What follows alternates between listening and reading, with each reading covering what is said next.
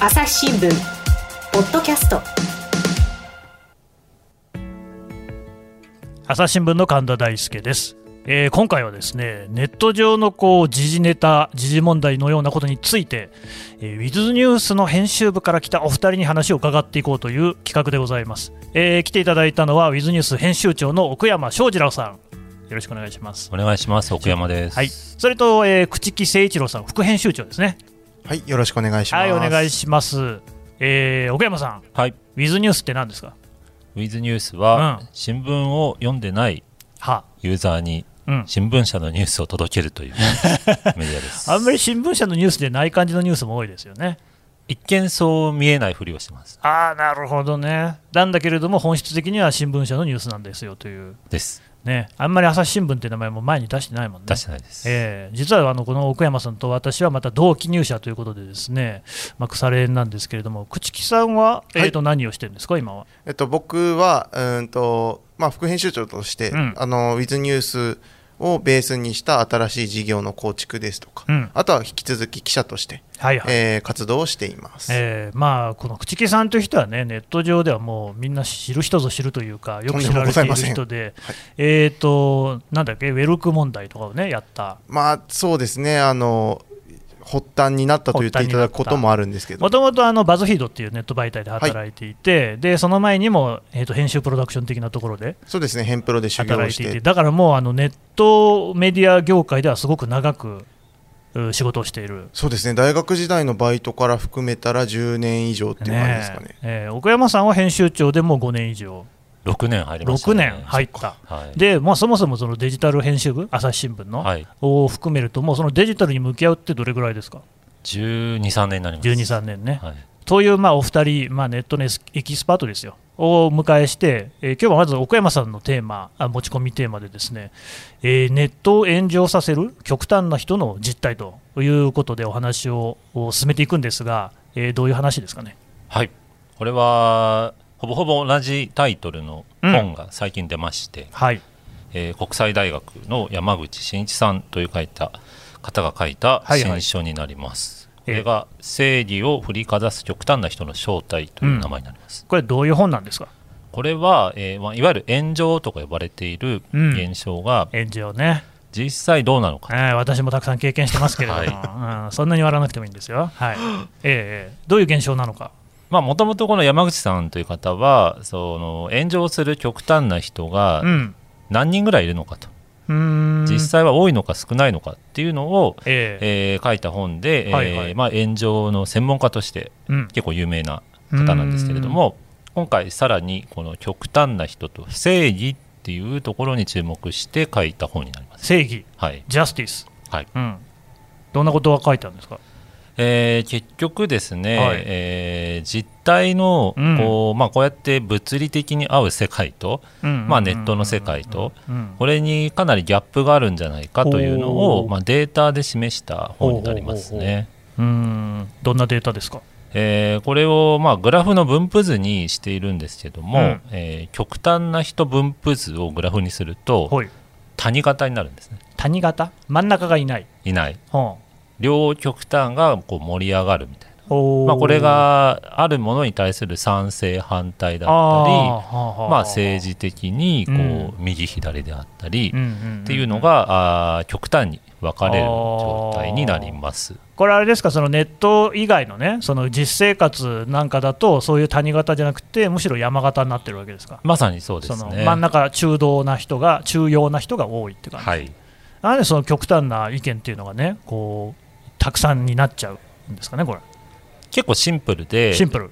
極端な人ほどうん。それを発信したがる、うーん。逆を言うと発信したがる人しか極端なことは言わない、ああだからそのネットで炎上なんかが起きてる時って言ってもその書き込んでる人っていうのは実はあんまいないっていうことですか？そうですね。数としてはいないんですうが、ん。ここが難しいところで目立っちゃうんですよね。目立っちゃう、ネット上では。うん、他の人は書き込まないので目に見えるのは極端な意見しかないと。それっていうのはねその極端な数人の人がバーッと書き込んでるっていうイメージなのかそれとも極端な人がたくさん集まってきてみんなでなんか一つ二つのことをいっぱい言ってるっていう感じなのかどっちなんですかね？テーマによって違うみたいなんですけど、え。まあ、ただ前作というか、あのーネット援助の研究っていう山口さんと、うん。田中達夫さんという方が共著で出した本では、うんうん。えー0.5%ぐらいって言われてます。ネットをネットユーザーの中でですね。その援助に関わっている人の数っていうのがそうですね。0.5%ぐらい。はい、うん。0.5%っていうのはだいぶ少ないですね。1000人に5人？っていう感じでほとんど普通の生活だと出会わない。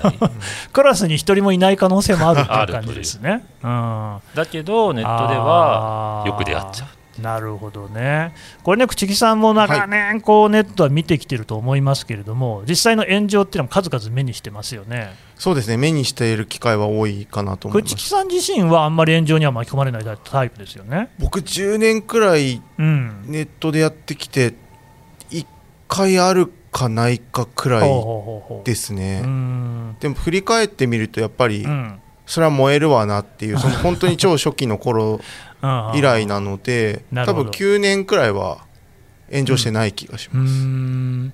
でまあだからそうやってちょっと旗から見たというか客観的に見た炎上っていうものに関してその今のねデータがあるあるじゃないですか、はい。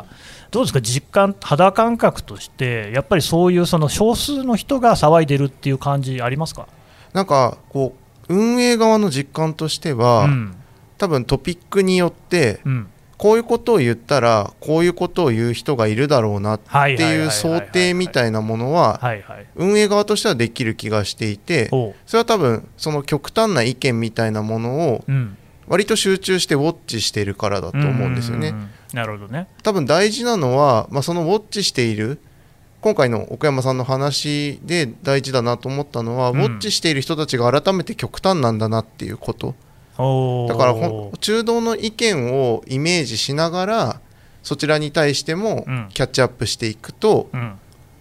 いいのかなと、まあ、な燃えないことだけ考えると多分その極端な人対策だけにいなってしやそうなまうんのでですよね、そうすると結局、その極端な人だけを見て、ものを言う、えー発信していくってことにもなりかねない、って思いました。だって実際ね、まあ、こんなこと言ってる我々ね、朝日新聞社の所属ですよ。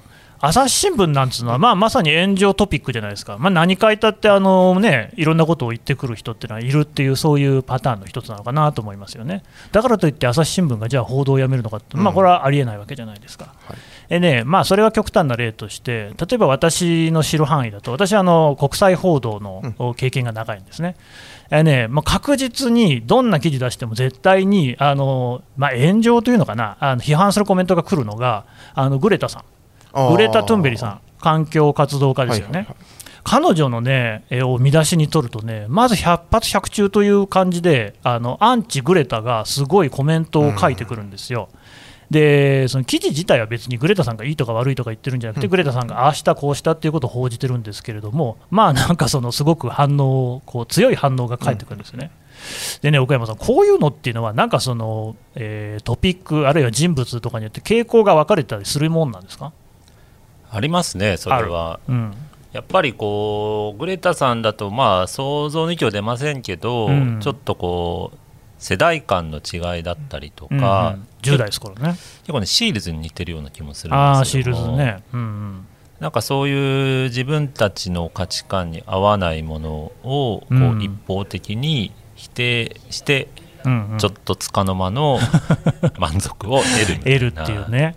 うんまあ、別に実際、あなたが否定されてるわけでもなんでもないんだけれども、なんかそういうところで一つの安心を得るって感じなんですかね。そうですね。すごく局所的に見れば確かにまあいろいろ辻褄合わないところも出てるくるかもしれないんですけども、ただ全体としてその活動を否定するのがうん。言っている人にとっても得なのかどうかっていう視点がなかなかこう炎上には見えにくいのが難しいなっていう気がします、ね、なるほどね。どうですか、く朽木さんもなんかそういう具体例みたいなのなんかあります？うーん具体例っていうよりはなんか、いつも思うことなんですけど、はいはい。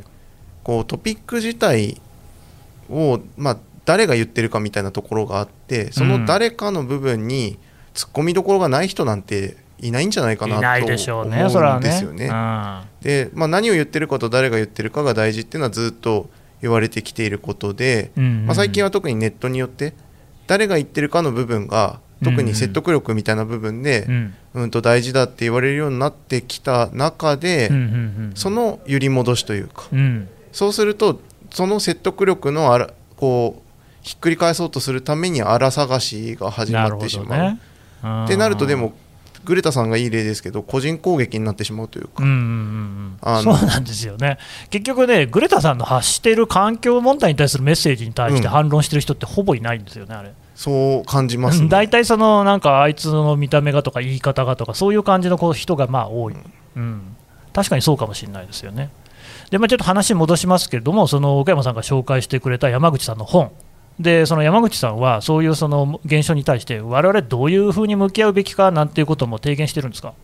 そうですね。これが結構耳の痛い提言痛い。をしてまして。おどういう意味で、まあ、実はこれ社内メルマガで私書いた内容ですけども、はいはい、なんですか、あのー新聞のうん見出しを、うん、まあ、ちょっと見てみると分かるかもしれないんですが、はいはい、まあ、大体人の悪口しか書いてないわけです。ああ、痛い、うん、まあそれはそうかもしれない、うん、それどういう意味ですかね？で極端な例がニュースになるとも言えるわけですよね。うんうんうんうんまあ、我々普段こう目にしないものが大ニュースだと思って、そうですね。まあ、紙面だと見出しを大きくして、うん、まあ、一面トップだ、うんうん社会面だと配置していきますけれども、これは先ほどの山形の中央の人にとってはなるほどね。多分ねピンときてないのかもしれない。でもっと深刻なのはうんそれピンとくるのがうん両側のうん谷型の極端な人うんうん。しかそれに反応してなかったとしたら、うん。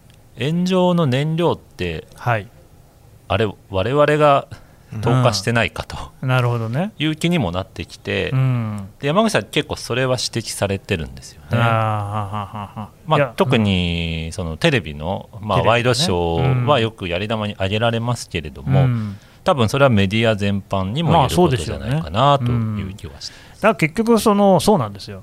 よく似てるなと思うんですよ、別に新聞の報道とそのネットでやられてるね、そのツイッターとかで起きてることと、まあ、あのそれはもちろん、ものによるよりけりではありますけれども、じゃあ、例えば政治家の発言に関してね、それをこう取り上げて、こんな問題発言をしているって書いてきたのは、それは新聞なわけですよ、ずーっとね。で、だから、まあ、今、朽木さんが言ったようなこととかも、まあ、同じじゃないですか、はい。文脈としてみればね。うん、で、そういうところで我々働いてるわけなんですけれども、あれじゃあこれ、どうしていったらいいのかっていうのは、どうなんでしょうね？まあ、そこで、うん、あのさっき奥山さんが言っていたあの新聞社らしくないっていう、うんうん。こう斜めからうん。届けるようなニュースであったりとか、うんうんうん。こう変化球みたいなところ。うん。最近でもテックそのテクノロジーとうん。で政治家の発言を解析するみたいな記事とかも。えー野口さんっていう記者が出してくれてますし。野口美奈子さんですか？はいそうです。はいはい。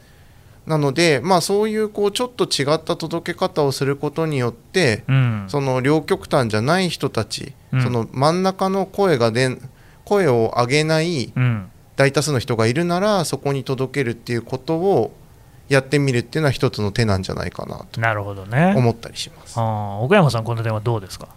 はい、えー、ウィズニュースで言うと、はい、結構淡々とインタビューっていうのを力を入れてるんです。淡々とインタビュー？はい、ほう、なんですこれか、それまで山も谷もない。ただただ話を聞く。実はこれ結構ボディーブローのように拡散することがあっへてー面白いですね。この間うちの松川記者はいはい、松川のさんですね。が書いた記事で、こうたまたま乗ったタクシーのうん、運転手さんが、はい、まあ、ちょっと日本人っぽくないんだけど名前は日本人だと。うん、いうので話を聞いていくとうん。もともとインドシナ難民だったと。ですごい、まあ、やっぱり過酷な半生を生き抜いてきた方で,、うん、でそれはただタクシー運転手というフィルターを通してみると、うん、結構こう我々の身近なこう地続きのエピソードとしてうん。受、け取れると、なるほど。これ多分逆からいくと全然違ってたのかなっていう気がするねインドシナ難民を探していったときに、その人の職業がタクシー運転手だったっていうのはまた別、多分それだと極端系になっちゃう気がする。なるほどね、ただでもさ、確かにそうで、もう我々っていうのは、要するにその、まあ、よくね、見出しが立つとかね、記事になるっていう言い方をしますけれども、要はその記事として何かこう、人と違う話っていうのを常にずっとこう探して、ここまで来ているわけですよね。ただそれがまさにそのネットの炎上をこう作るプロセスと同じなんじゃないかっていう、そういうことですかね。結構ねその指摘はね怖いなと思ったんですけど。怖いですね、うん、割と裏表という裏か表。気づかないうちに自分たち極端な人になってたかもしれない。そうですね、そうかもしれない、だってそのよくねあの、犬が人を噛んでもニュースにならないけど、人が犬を噛んだらニュースになるっていう言い方しますけれども、我々はこう人を噛む犬をずっと探してるっていう言い方もできるわけですよね。うん、そうか、なるほどね、まあそういう地続き、まさにねこうマスコミ、あるいは報道っていうもの、地続きの問題なんでしょうけれども、どうですか、その本の中では他にもなんかいろいろ書いてあったりするんですか？もう一個これが、うん。まあ、逆から見た場合とも言えるかもしれないんですけども、はいはい。そのアーキテクチャ、まあ、カタカナで言うとあれなんで、ええ。えっと仕組みですね。仕組みその仕組み自体を変えた方がいいんじゃないかっていうところでうん。一つ言ってるのが、うん。こう見ない自由。見ない自由。これ表現の自由の中にこう自分が発言する自由だけじゃなくて、うん。自分に入ってくる来ないを決める自由も含めるべきではないかと。いうことを山口さん提唱していてえでこれは結構実は先取りして、えうん。もうツツイッターとか SNS の各社が、まあ、取り入れてる仕組みでもあったりするんですよね。それはミュートとかブロックとかそういうことですか？もうそうですし最近だとツイッター社がリツイートとかうん。いいねができる範囲を限定できるっていうのを入れましたけど、うん。あれなんかもやっぱりフォロワー以外の人がいきなり絡んでくるっていうのを防ぐ、おでそのリアアクションを見せない自由見ない自由につながるのかなという気がしましたね。ん。これはなかなか興味深いですね、うん、そういう自由っていうのは朽木さんもやっぱりあるべきだと思います？そうですね。最近あの奥山さん言っていたようにあのリプライとかもリプライ。あの返信ですかね？そうですね、ん。ツイッターのリプライとかも見えなくうんなる場合があありますね、はい。あるある、あれ多分細かい仕様なので、うん。あの詳しくは調べていただく方がいいと思うんですけど、うんうんまあ、そんな形でこう見な見たくないものとか、うん。自分を傷つける恐れがあるものっていうものを見えなくするようにツイ、うん。あのプラットフォームもし出しているっていう中で、うん。まあその理論的な方でもその裏付けがなされていく。っていうのが今の現状なのかなと思思って見ています。なるほどね。だからそう、まあ、やっぱりどうしてもそのネットをこう、ね、やっていて、例えばスマホをいじっていて、うん、やだなと思うのが、別に見たくないものがどんどん自分の視界に入ってくるじゃないですか、そうですね。ね、なんかどんどんどんどん進めてくるし、はいはいはい。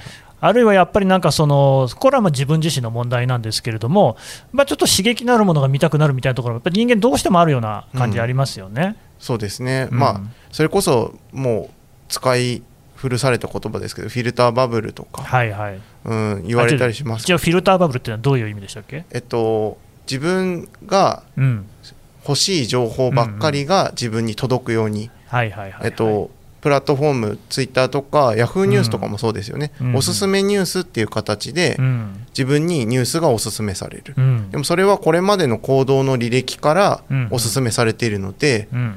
例えばスキャンダルが好きな人にはどんどんスキャンダルが届くようになる。えだこれ最近あの自分で、えっと、調べてる記事なんですけど、えうん。あの例えば自殺に関するうん。報道があったとして、えええそればっかり例えばそのえうん。フィルターバブル化によって見るようになっていったとしたら、うん。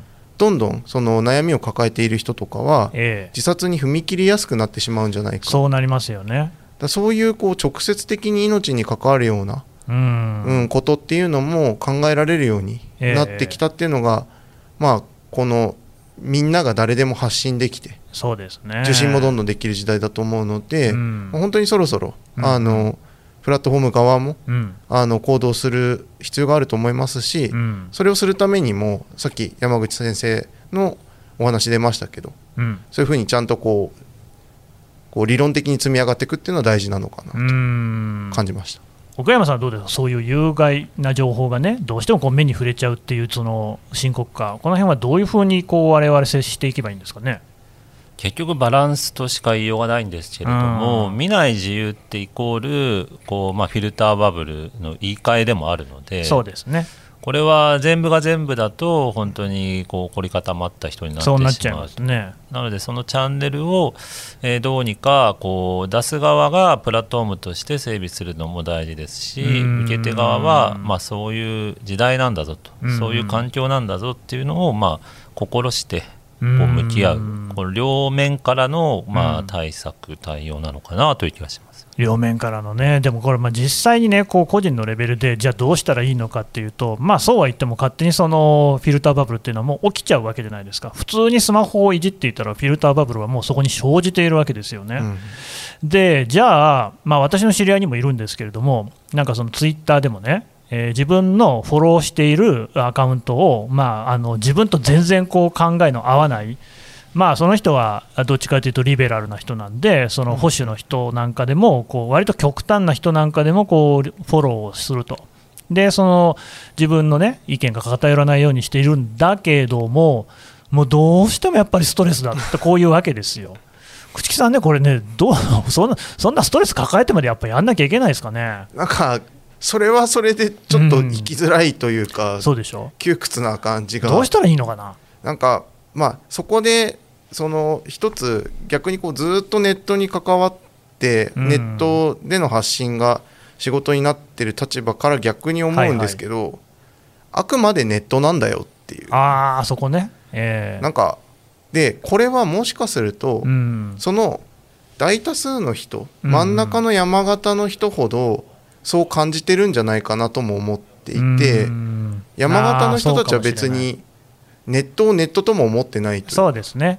うん。新聞社っていうのもピンとこないし、うんうん。ニュースはテレビだと思ってるかもしれない、はいはい。